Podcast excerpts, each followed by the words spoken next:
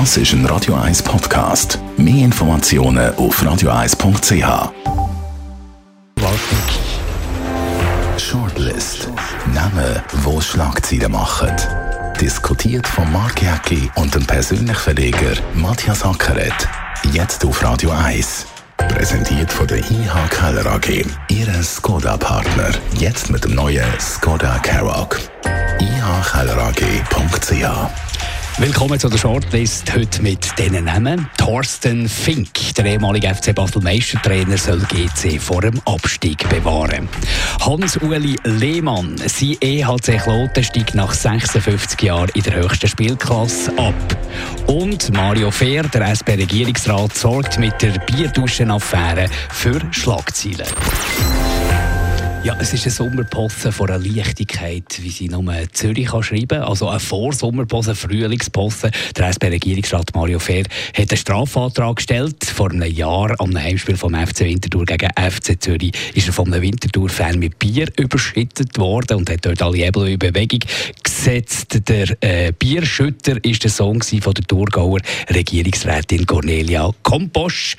Die ist, wie oder Mario Fehr, in der SP. Hat er überreagiert? Ja und nein. Nein, ich glaube. Das ist eine super Ja, das, das, ist, das, das ist sehr diplomatisch. diplomatische Chor. genau, genau. Nein, du hast Angst vor der Reaktion von Mario Fair, gell? Ja, das wir schon mal das Weißbier duschen. Nein, äh, aber das ist interessant, wenn du das sagst. Bei Mario Fair bin ich irgendwie auf dem Handy ganz vorne programmiert und alle beackert und ich habe immer Telefon bekommen von ihm aber unbeabsichtigt. Also er hat nie drauf geredet, sondern er ist einfach an die Tasten angekommen. Also er hat mich nie, ich habe das in der Zeitung können lesen, er hat Leute und Journalisten angestellt.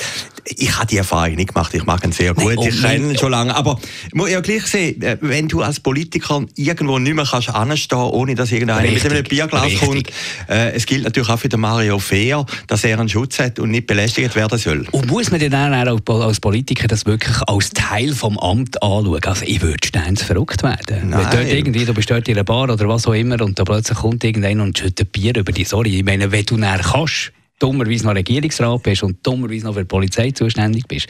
Der Weg, der Dienstweg ist vielleicht ein bisschen komisch gewesen, aber sorry, das setzt halt mal alle Hebel in Bewegung. Ich kann das verstehen ich finde es so interessant, wie bei Fußballattacken verschiedene Gradmesser gelten. Also jetzt der Tagesanzeiger hat sich dann ein bisschen mokiert über den Mario Fehr am letzten Samstag, dass er das gemacht hat. Heute schreibt der Chefredakteur vom Tagesanzeiger, wie eine Journalistin, gut, er hat jetzt den Scheiben eingeschlagen, hat geschrieben, jetzt sagt der Rubikon, also die rote Linie überschritten. Das heisst, bei einem Journalist, wenn dort etwas passiert, ist ganz schlimm. Ein Politiker ist irgendwo durch freiwillig. Eigenartig ist ja, dass er schnell zurückgezogen hat und er gemerkt hat, dass da eine SP-Kollegin involviert ist, irgendwo durch, oder? Oder das ist vielleicht ein bisschen das, was man kann sagen kann, entweder ziehen wir es richtig durch und dann spielt die Partei äh, Couleur keine Rolle oder dann lassen wir es lassen von Anfang an. Ja, es ist auch interessant, wie das Umfeld sich verändert hat. Also am Anfang hat ja, also aufdeckt hat ja die Geschichte das Online-Portal Republik. Das ist ihre erste große Geschichte, die man vielleicht auch noch vermerken. Und das ist auch noch erstaunlich, müssen wir vielleicht auch noch schnell darüber reden. Ich meine, das ist ja nicht das, was die Republik hat wollen, solche Geschichten aufdecken. Ja, vielleicht. Das ist eine Politgeschichte, oder? Aber der Mario Fehr ist ja SP-Regierungsrat und ist ja eigentlich der Liebling Liebling von der SVP, da will man so sagen. Und er hat immer ein bisschen mit der SP. Und am Anfang von dieser Geschichte hat dann plötzlich hat die SVP, der Claudio Schmid, das ist ja so ein Hardliner aus Bülach, der hat dann Twitter gehabt, eben, jetzt gehen alle auf den Fair los, ist ganz klar die Linke. Und dann hat es plötzlich gekippt gehabt, oder? Wo dann sich herausgestellt hat, dass eigentlich der Täter, Anführungs Schlusszeichen, der Sohn ist von einer SP-Regierungsrätin und der Fair die Anzeige zurückgezogen hat, ist dann plötzlich die SVP, also die Partei, die nicht vom Büchlein her, sondern von der Ideologie her, vielleicht der Mario nachsteht, ist dann im Rat auf ihn losgegangen und hat gesagt, das ist Vetterli-Wirtschaft, das ja, ist ein Sonnenkönig. Alle ein gegen, genau. gegen Mario Fehr. Aber die Linken, also seine eigenen Leute, haben ihn dann plötzlich wieder verteidigt dass er es zurückgezogen hat, ich finde das ja menschlich. Da, da, kann ich jetzt Mario Fehr irgendwie noch nachvollziehen. Was willst du jetzt dem, der das Bier über dem Kopf geschüttet hat, ja, das ganze aber Leben? aber dann müsstest du auch von Anfang an ein bisschen lockerer damit umgehen. Ja, das ist, alle, das ist eigentlich das Problem. Jetzt, jetzt kann man natürlich anders sagen. Wenn du natürlich als Politiker weißt, du wirst angefindet, ist es vielleicht auch ein bisschen naiv, gerade mit dir nee, oder? Nee, nee, ja, vielleicht. ich meine, wir müssen schon aufhören. Hey, ja, in einem Land, wo Bundesräte können Tram fahren Na, und es ah. passiert nichts, das müssen wir uns bewahren. Das, das, das, das ja, der Dialog dort Ja, natürlich. Aber, aber einfach jetzt äh, von den Menschen, ich habe vorhin gesagt, äh, ich habe Mario Fehr begriffen, dass er sich gewehrt hat. Auf der anderen Seite, ich meine, Philipp Leutenegger ist dort auch durch ein besetztes Areal durchgelaufen ist natürlich ein bisschen heikel, dass dann einer auf dich loskommt. Also das Risiko ist einfach ein bisschen grösser, wenn du halt den Kartenweg raus nimmst. Gut, Mario Fair und die Bierposse hat ein paar schöne Schlagzeilen da in Frühling reingeschickt und ist noch nicht beendet. Da geht die Diskussion sicher noch weiter. Kommen wir noch ein bisschen zu den tragischen Figuren oder zu einer der tragischen Figuren im Moment, der Hans-Uli Lehmann, Präsident vom EHC Kloten. Der EHC Kloten, dienstälteste Verein, also so ein bisschen eines der Urgesteine, steigt jetzt nach 56 Jahren in der höchsten Spielklasse ab in die Nazi B wie man, wie man früher auch gesagt hat. Und jetzt ist natürlich der Hans-Uli Lehmann der ganz böse. Wenn du auf den Foren liest, es geht auf keine Kuhhaut, wie der jetzt runtergelassen wird. Wir haben Kloten zu Tod gespart, wir haben Kloten in Nazi B gespart.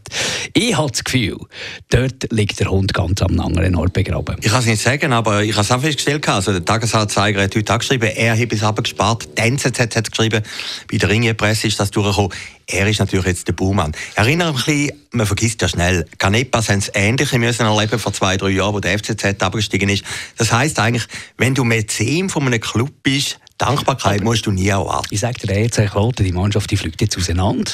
Und das ist dann nie geschrieben, dass die nicht noch weiter absteigen oder sicher ganz lange in dieser Nazi B schreiben. Das ist Problematik. Also, ich bin ja äh, als SCB-Fan ein grosser Kloten-Sympathisant und mir tut es also weh. So ein ja, Traditionsverein. Natürlich tut's Aber es ist nicht der Hans-Uli Lehmann-Show, glaube ich. Weil in Bern beweist man ja zum Beispiel, dass jeder Franken, den man ausgibt, zuerst muss eingenommen werden. Das ist ja ein bisschen die Devise von Hans-Uli Lehmann. Ich kann mich erinnern, ich bin damals 1988 1998 bei Radio Förderband, gibt es mittlerweile nicht mehr in Bern, mit dem Renato Tosio am Zeitglocken, die Goalie-Legende von Bern, am Zeitglockenturm gestanden und wir haben Geld gesammelt für den SCB, weil er kurz vor dem Konkurs ist gestanden. Also dramatische Situation dort und er hat Mark Lütti übernommen und er hat wirklich von wirtschaften. Und das Geheimnis ist, Entschuldigung für den Monolog, das Geheimnis ist ja, und das ist die Problematik von, von Kloten, auch dort finanziell, man ist vom Zuschauer abhängig. Und beim SCB oder bei Bayern München ist man nicht vom Zuschauer abhängig. Und der Hans-Uli Lehmann, das kann man ihm vielleicht vorwerfen, geht zu wenig schnell, er hat ja Gastrobetrieb,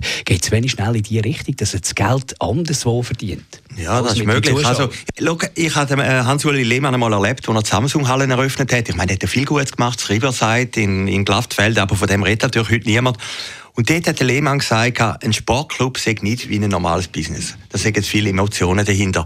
Und die bittere Realität hat er natürlich müssen erfahren, dass du alle einen Sportclub wie Kloten nicht kannst führen wie eine normale Firma, wie eine Samsung haben. Aber viel bestätigen mir, dass mit dieser Mannschaft eigentlich hättest müssen im Mittelfeld mit können mitspielen. Also kann ja der Präsident kann ja dort nicht selber noch spielen. Der Präsident kann ja dort nicht äh, noch selber äh, an Bande stehen und sagen, wie es funktioniert. Da kommt er zu wenig raus. Das ist logische Sache ist okay. Da hat er eigentlich seine Leute, die da, die da müssten, äh, die Mannschaft zusammenbringen, dass es hat gelenkt. Ja, aber das ist doch beim Sport immer so. Äh, ich meine, gestern FC Bayern München haben auch alle gesagt, die seien besser gewesen als Madrid. Am Schluss haben sie verloren. Also da, äh, beim Sport kannst du ja nie sagen, wie es schlussendlich rauskommt. Und bei Kloten ist natürlich also der Hitchcock, den man heute fast nicht mehr kennt, hätte es dramaturgisch nicht besser können machen. In der letzten Sekunde ist ja der Krimi entschieden worden. Wir haben in Rapperswil ja die gleiche Situation gehabt. Ich habe lange in Rapperswil geschafft. Vor drei Jahren sind die abgestiegen. Da ist natürlich auch die Welt untergegangen. Da habe ich gesagt, das Rappi kommt nie mehr. Und dann hat sich der Club neu erfunden, hat eine neue Ideologie gegeben. Aus dem Loser-Image hat man plötzlich gesagt, ja, wir sind Winner. Und, und das hat jetzt funktioniert. Aber du hast völlig recht. Das ist nicht eine Gesetzmäßigkeit. Beim FCZ ist es auch gegangen. Es kann natürlich, auch, ja klar, es lebt Leben ist nicht planbar, oder? Ich mag mich erinnern, wir haben den Lehmann völlig gefeiert vor anderthalb Jahren und gesagt, jetzt kommt der eine, der so erfolgreich ist, der wird den Club wieder rüberbringen oder Ruhe bringen. Und das ist jetzt scheinbar nicht passiert. Also von dem her ist halt die Erkenntnis vom Lehmann, dass ein Eishockey-Club nicht ein normales Business ist, völlig richtig. Und er hat es natürlich bitter jetzt müssen erleben. Thorsten Fink, ein Hoffnungsträger für GC, nachdem das mit dem äh, Winner-Typ Murat Yakin nicht geklappt hat, kommt jetzt wirklich ein Winner-Typ, wobei der hat auch nicht äh, alles gut gemacht. Aber beim FC Basel hat funktioniert die Methode Thorsten Fink. Ich habe gestaunt, dass das GC den hat können verpflichten. Ist ja doch irgendeiner mit internationaler Ausstrahlung. Ja gut, aber nach Basel ist ja mit dem Fink nicht mehr passiert. Er ist ja dann auf Hamburg gegangen und,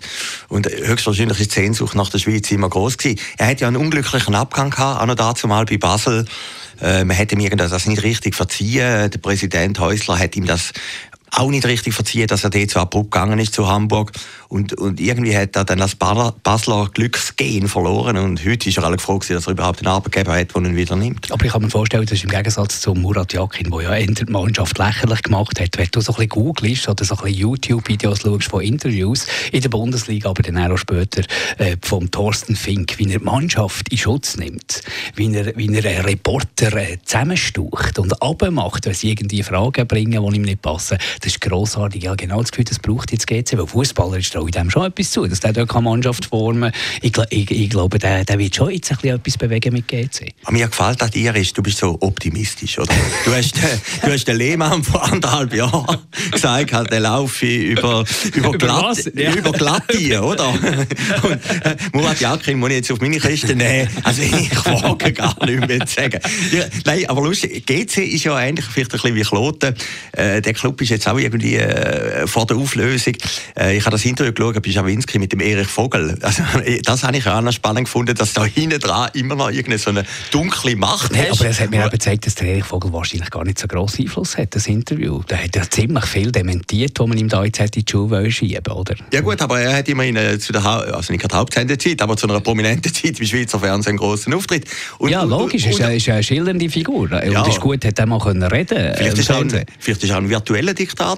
Alle meinen irgendwie, er sei es, oder ja, ist vielleicht ja, das Gefühl, es ist ein bisschen mehr in die Richtung. Ja, vielleicht auch, oder? Also GC finde ich höchst ein spannender Club. Ob jetzt der Fink das kann retten oder nicht, ist ja unbestritten, ist ein guter Typ. Und er bei Basel Erfolg gehabt, haben andere übrigens auch GC darf einfach nicht absteigen, finde ich. Das ist ähnlich wie Kloten. Das sind einfach Mannschaften, die, die müssten eigentlich in der höchsten Spielklasse, und zwar nicht nur wegen der Fans, äh, wegen von der jeweiligen Region, sondern einfach auch wegen der ganzen Liga. Ich meine, im Eishockey gehört Kloten in die höchste Liga. Einfach unser Traditionsverein ist, weil es Emotionen auslöst. GC genau gleich im Fußball. So eine, so eine Mannschaft darf einfach nicht absteigen. Und darum finde ich die Personalie Thorsten Fink finde ich eigentlich wahrscheinlich eine gute Sache. Mit allem Optimismus. Klar, vielleicht bin ich dann irgendwann schon der, der wie du und wie Murat Jakin so muss rechtfertigen Ja, aber ich habe mir vorhin überlegt, als ich angefahren bin, welcher Sportclub steht eigentlich noch gut da? Ich meine, sie sind am Schluss natürlich einfach die, die irgendwie eben, IB steht dann gut da, wie ja, sie jetzt, jetzt, jetzt Meister werden, ja, oder? Ja, jetzt mal eine, ja. eine Saison. Musst schauen, dann ist ja dort Zerfallserscheinung. Basel ist ja noch spannend, was dort passiert, oder? Der FCZ lebt auch im Prinzip von einem Mäzen. Aber spannend am Sport, zwei Drittel von dieser Sendung haben wir gefüllt mit Sportthemen, also die Emotionen ist ja eigentlich etwas Schönes, was der Sport uns immer wieder schenkt.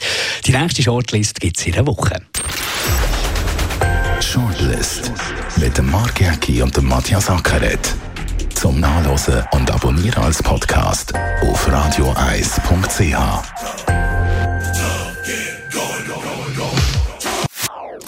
Das ist ein Radio 1 Podcast. Mehr Informationen auf radioeis.ch.